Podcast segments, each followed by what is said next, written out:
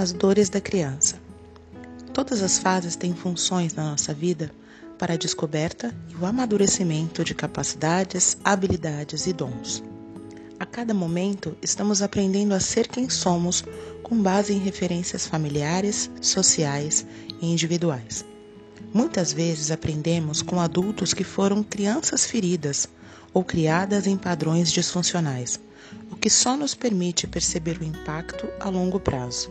Aprendemos a olhar o mundo com as lentes dos outros e repletas de medos e traumas. As dores da nossa criança têm grande impacto na nossa vida, podendo atuar quase como programas em nosso sistema, limitando o nosso progresso. Uma criança pode passar por muitos abusos e, quando falamos disso, geralmente pensamos em abusos sexuais. Porém, esses são somente a ponta do iceberg. Os abusos podem ser físicos, como surras e castigos corporais, ou morais, como frases repetidas que vão ferindo e moldando a criança, do tipo: você não aprende nada, você não presta, você é mentiroso, você é preguiçoso, e tantas outras que provavelmente todos nós já ouvimos.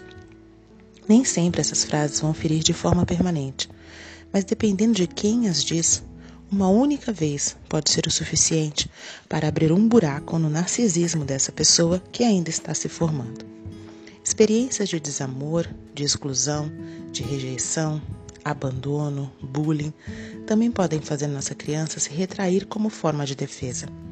A pessoa cresce e sua criança interior vai junto com ela, influenciando a visão que tem de si mesma e do mundo, assim como seus atos.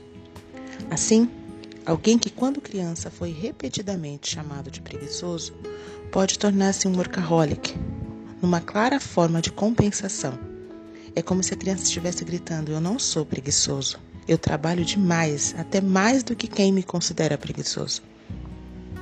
Você não é mais criança. Você tem a sua versão criança instalada ainda dentro de você e precisa atualizá-la de forma que ela não conflite mais com tudo aquilo que você percebeu que é felicidade.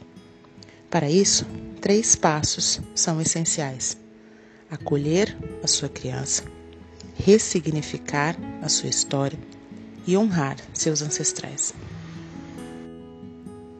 E nos próximos áudios a gente vai falar um pouco mais sobre isso. Fica ligado.